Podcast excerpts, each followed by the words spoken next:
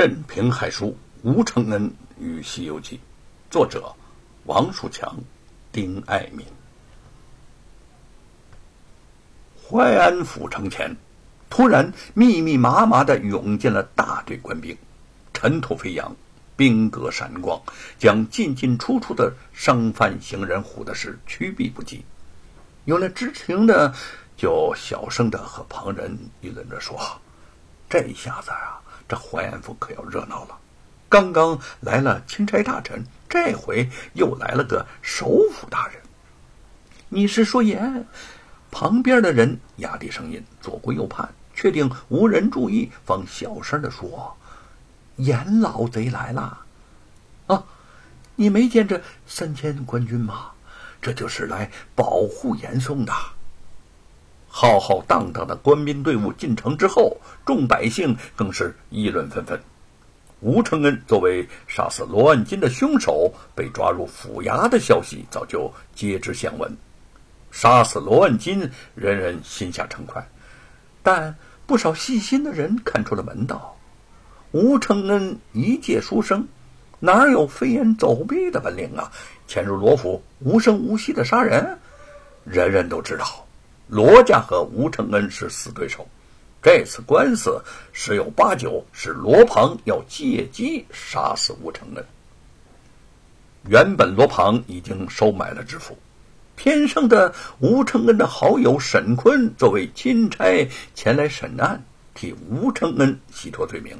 现在又来了个严嵩，这个罗万金被杀案可谓是峰回路转，一波三折。到底会结果如何呢？不知道有多少人在心惊肉跳的等着看。白雪燕和药老大掠走范谷夫人之后，倒也未对她怎么样。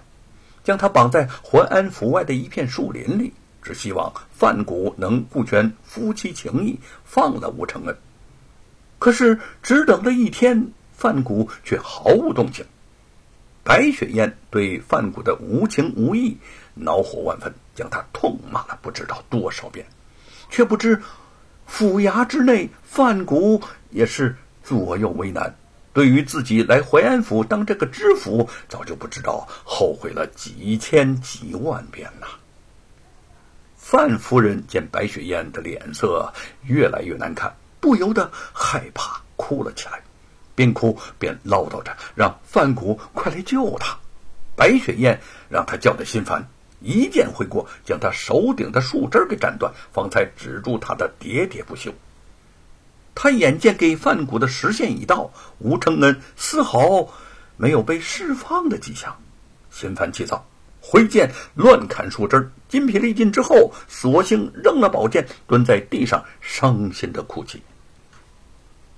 不久之后，到城中打探消息的姚老大赶了回来，将众百姓的议论之词讲给他听。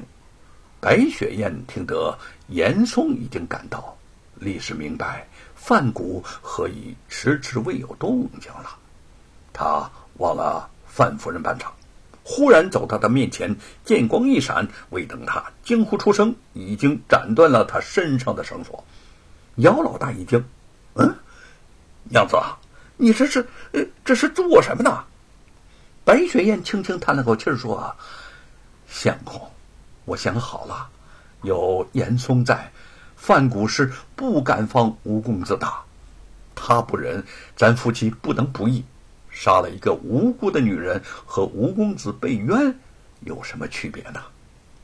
姚老大抓了抓脑袋说：“娘子啊，不愧是忠良之后，好吧，我听你的，放了他。”范夫人死里逃生，瘫软在地，姚老大上前将他扶了起来。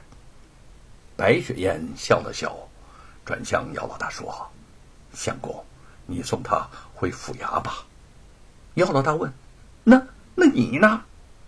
白雪燕深情的望着姚老大，眼里含着无限的柔情说：“我，相公，此生有你是我的福气，以后你多保重吧。”姚老大惊疑不定：“这这是什么意思啊？以后我们不是要要在一起？”白雪燕逐渐绕到他的身后，接着说：“以后啊，我们是要永远在一起的，一辈子也不分开。可是，可是天下没有不散的宴席，夫妻也会有缘分尽的时候。要是我离开了相公，相公，你可要好好的照顾自己，不然……”他的语气已经哽咽，不然我会心疼的。姚老大的心中突然升起一种强烈不安的感觉，强笑的说：“娘子怎么会突然间开始说胡话了？我我我们……”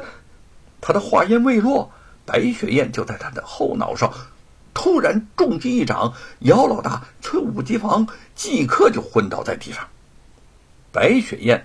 慢慢的跪倒在地上，在他面前说：“呃，相公，我不是有心的伤你，可是，这实在是对不住了。”他用手温柔的抚摸着他粗糙的脸庞，禁不住痛哭流涕。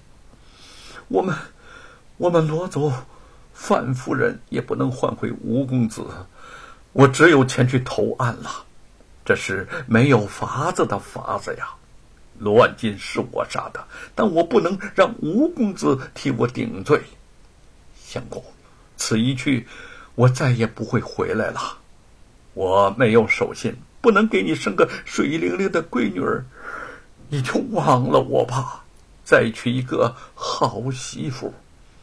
他搂着姚老大，放声痛哭了一阵，又给姚老大磕了三个头，毅然的。